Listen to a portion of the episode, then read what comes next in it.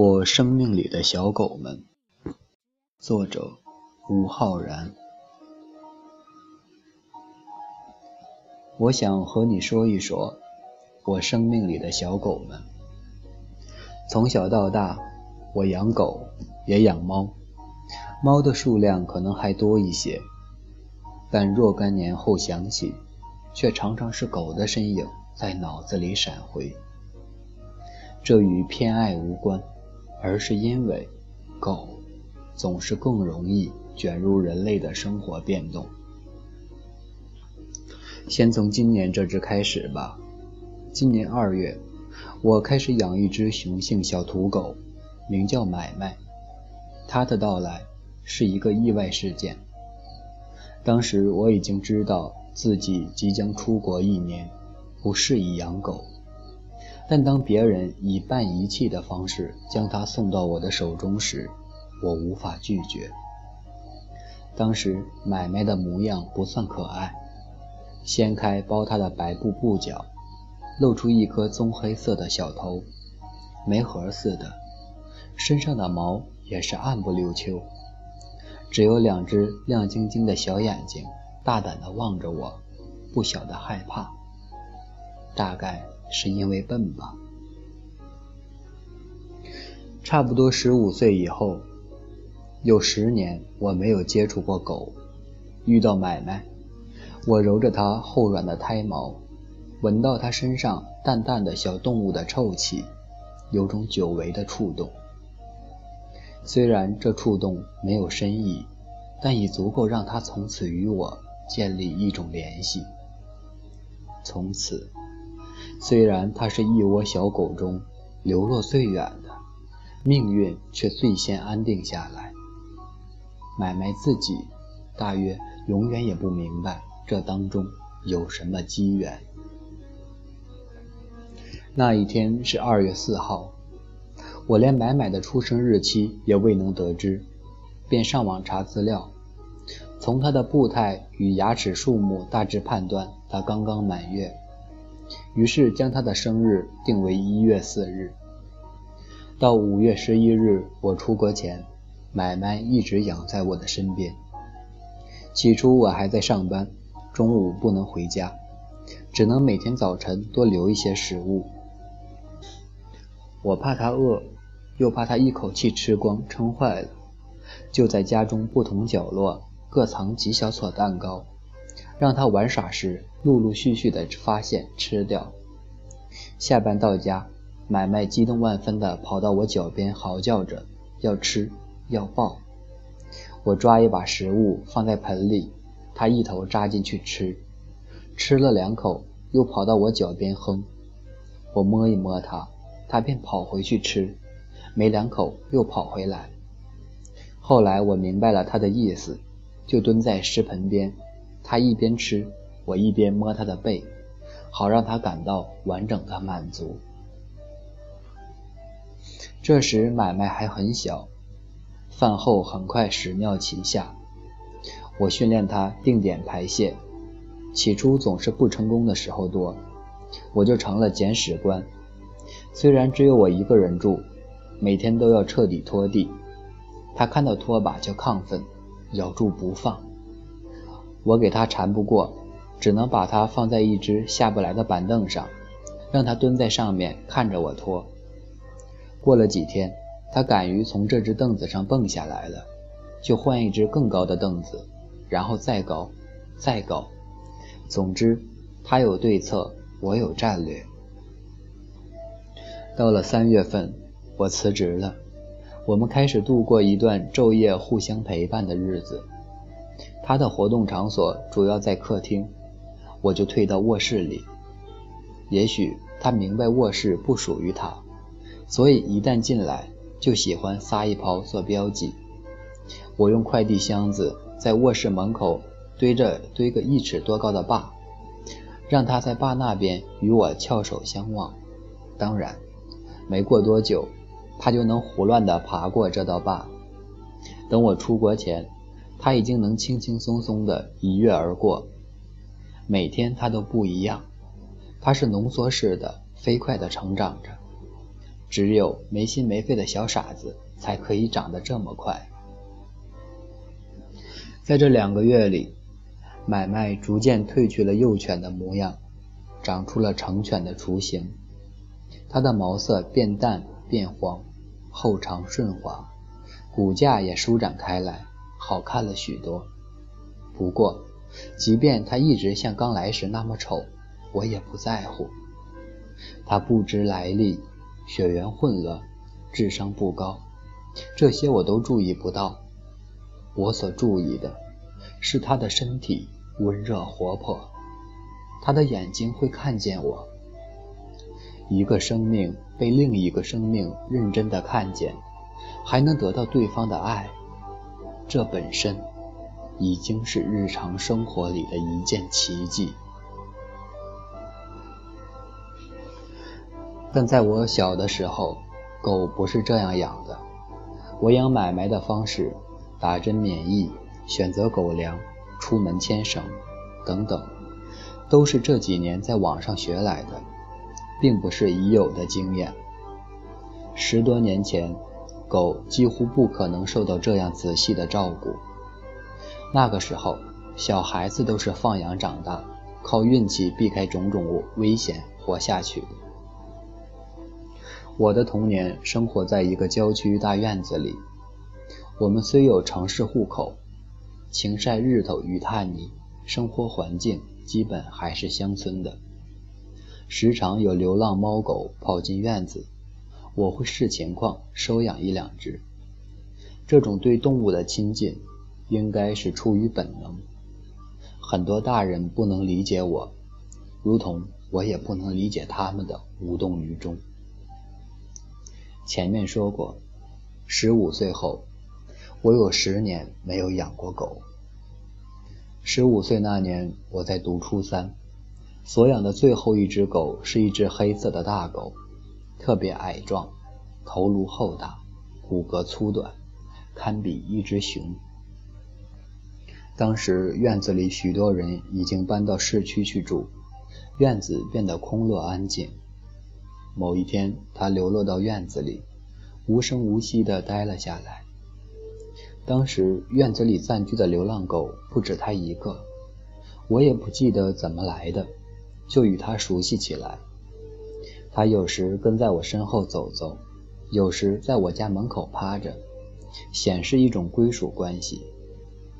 但我们没有多余的食物可以固定的喂它，也没有给它做窝。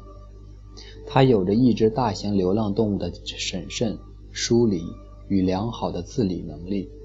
从不索取，从不期盼。或许是知道自己的体型已足够震慑人和其他狗，他非常沉默，极少听到他的叫声。最后，他还是默默地离开了那个院子。我过了一段日子，才意识到他已经不在了。我与他最亲近的时候，是给他拔虱子。他有一身坚硬平顺的短毛，喝饱了血的狮子像一颗硕大的痣，紧紧钉在皮肤上，需要用力才能扯下来。这种时候应该是会有点疼的，但它从来一动不动，一声不吭。它就是这样，因为它是一只成年狗，知道这个知道这个世界不会聆听它们喊疼。往前一年，初二时，我养了一只白色狮子狗，那也是一只流浪狗，被我用一根骨头诱惑，成了我家的工作犬。之所以说是工作犬，是因为它太爱跟着人跑了，无论我们去哪里，它都要护法似的跟着；无论路程多长，无论穿过多少混乱的人群，它从不掉队，从不停下脚步。他喜欢自主行动，跟我上了两趟学，就记得了我上学的路线。有时半晌，独个跑到校门口趴着，等我中午一起回家。他总是趴在固定的角落，所以我每天都会看看他有没有来。来了，就走到他面前说：“走了。”他眼睛一亮，站起来，默默地跟在我的自行车旁小跑起来。它娴熟地避开别的人、别的车，从来没有遇到意外。它是我见过的最聪颖的狗。那几年，爸爸不在家，仿佛是上天送他来到我们身边，担起护卫我们母女的职责。很多个寒冷的夜晚，他跟在妈妈的自行车旁奔跑，去接下晚自习的我，陪我们一遍遍地走过黑灯瞎火的环城路。他还陪我们去买菜、串门、上街办事。他兢兢业业地工作着。如果把它关在家里，它反而会非常焦虑地咬门。虽然他心甘情愿，但我们还是有困扰。人毕竟有人的生活，不能始终有狗跟着的。妈妈曾试图把他送走，但这个城市它有自己的地图，总能轻松自如地回来。回来后也不生气，就如平常出门归来一般，趴在门口休息。所以，他是打定主意要一辈子做我家的狗了。这只狗最后还是丢了。接下来的寒假，我们回老家过年，把它留在家中，托邻居喂食。过完年回来，它已经渺无踪影。邻居告诉我们，他跟着他上街了，上了一次街，遇到其他小狗。两只一起前后相逐，他便再也没有回来。他是迷路了吗？我想，他是自己选择了迷路，因为我们突然从他的家里消失了。虽然只是过年暂时离开几天，但在他看来，他是又一次被遗弃了，所以他没有再跑回头路，重新开始了流浪的行程。我知道他很健壮，耐得住流浪的日子，但我再也没有跟他解释的机会了。许多年后，为心中的内疚驱使，我为他写了《苍狗》，那是我正式发表的第一篇小说。里面的白狗，最后不是丢了，而是自己离开了主人家。我看过很多小狗为主人鞠躬尽瘁的故事，但我自己不愿意再写这样的故事了。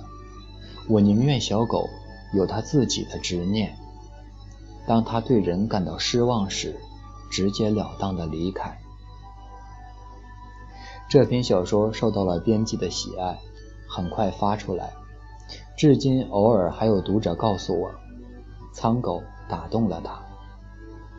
只有妈妈说：“你没有写出那只狗完整的神韵。”妈妈说的是对的。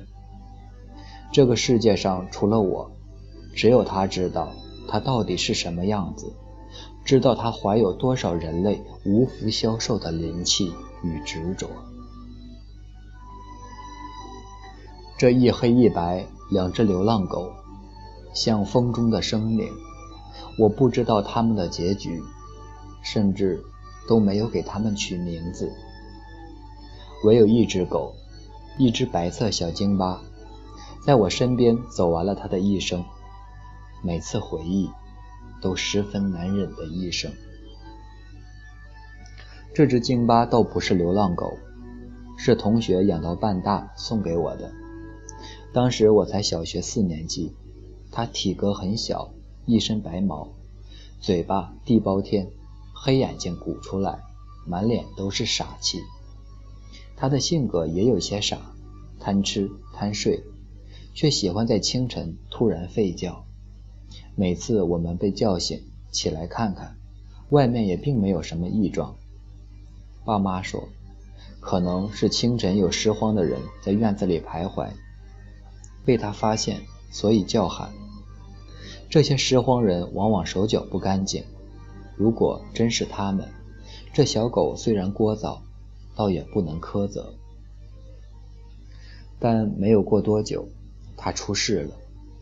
那是个深秋天的秋清晨，它叫得格外惨烈。我不得不起床查看。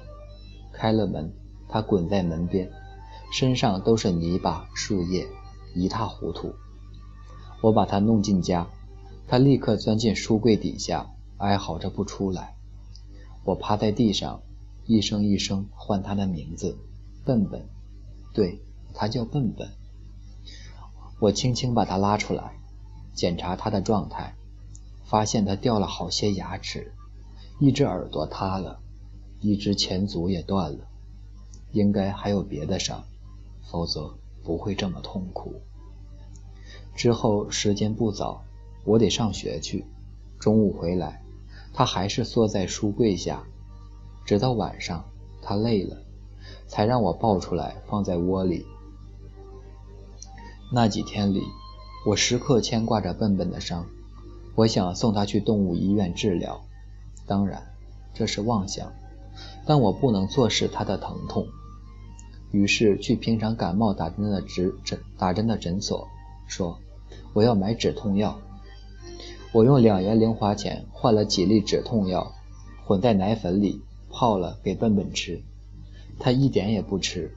我用小勺试图倒进他的嘴里，他也不咽，牛奶都顺着嘴角淌了出来。笨笨瘫痪了十二天，这十二天里，无人时他只是躺着，喘气，不能动。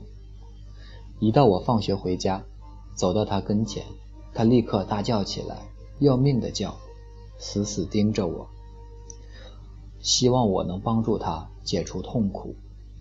我非常无奈，这种无奈到今天都还鲜活地刻在我的记忆里，一天一天累积着，混杂着烦躁，超过了一个小孩的理解限度。那是我第一次隐约明白，世界上有些痛苦。就是纯粹的痛苦，没有意义，没有缘由，更不会带来什么精神上的进步。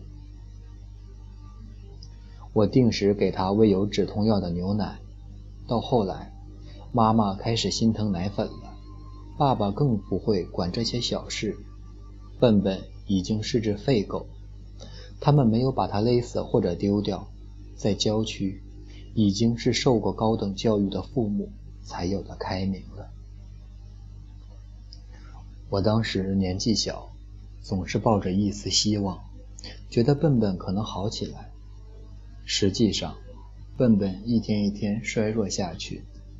最后那天是个万里无云的秋日，当年没有雾霾，阳光痛痛快快地照在门前，仿佛空气能自己燃起火来。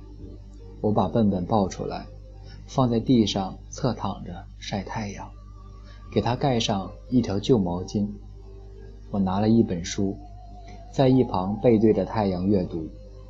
笨笨轻轻地喘息着，一直看着我，没有移开目光。我发现他在看我，就伸手在他瘦骨嶙峋的身上摸一摸。后来，我去了一趟厕所，回来后。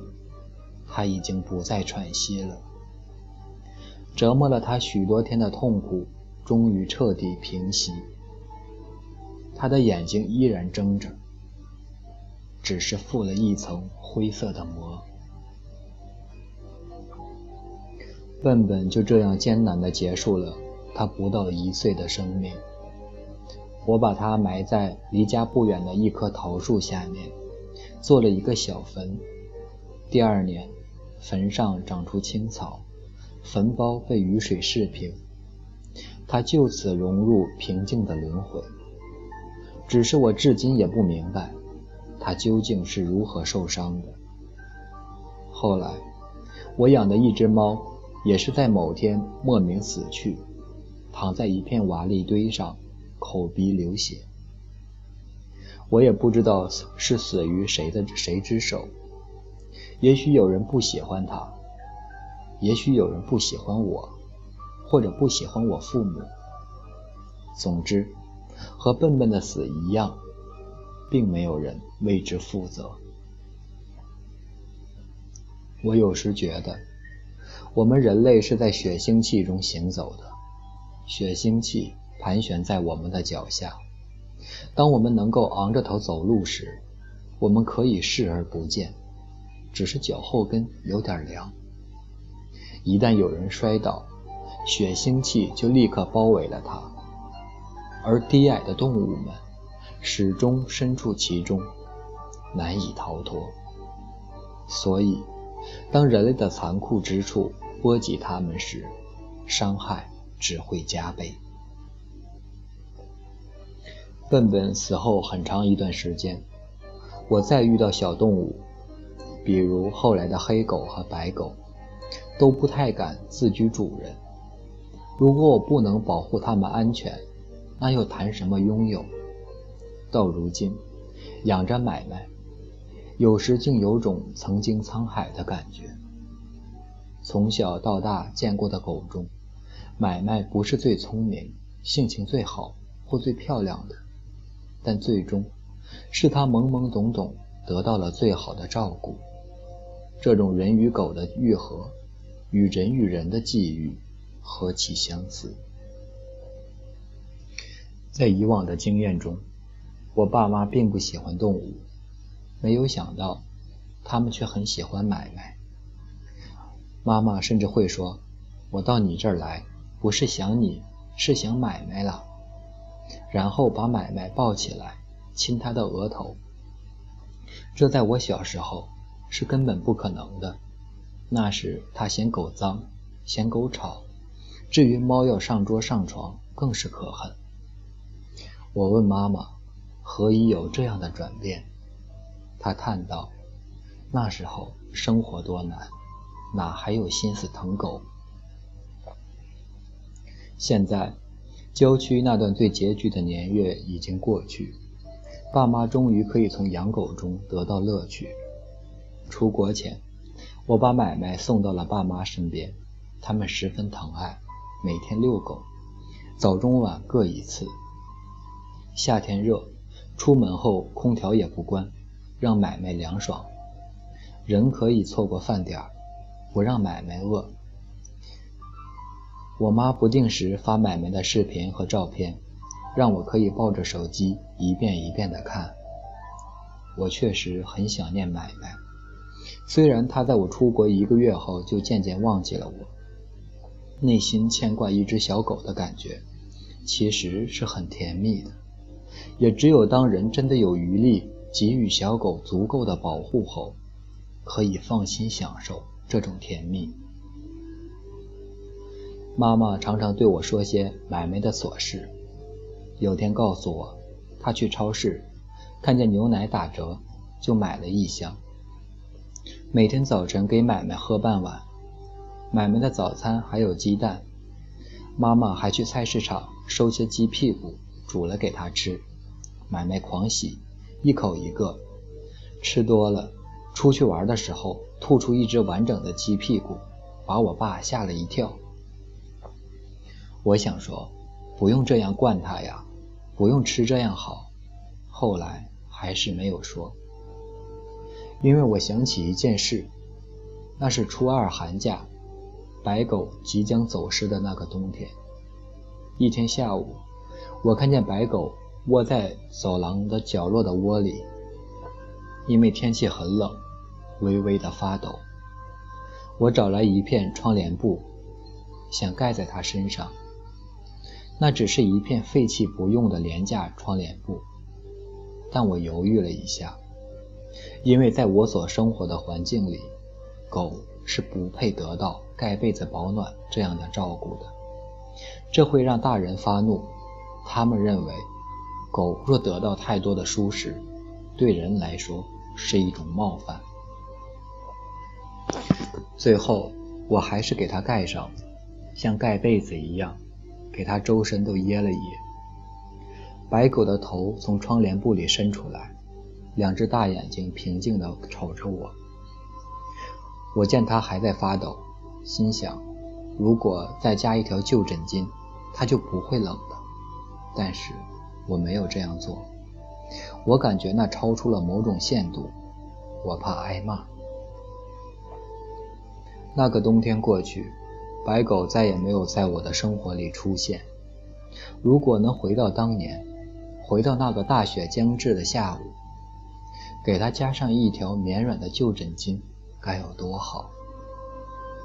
这只是一件小事，也许白狗自己都不在意，但如果我做了，有些东西就会不一样，于我而言，不一样的。所以，我愿意买卖受宠，虽然它只是一只无知无觉的小狗，但若它生活的好一些，若这世界上多一只快乐的小狗，或许那些不幸提早消失的小狗们，那些在记忆尽头流浪、只看得见背影的小狗们，就能原谅我们多一些。我知道他们不会责怪我。但我心中真的抱歉过。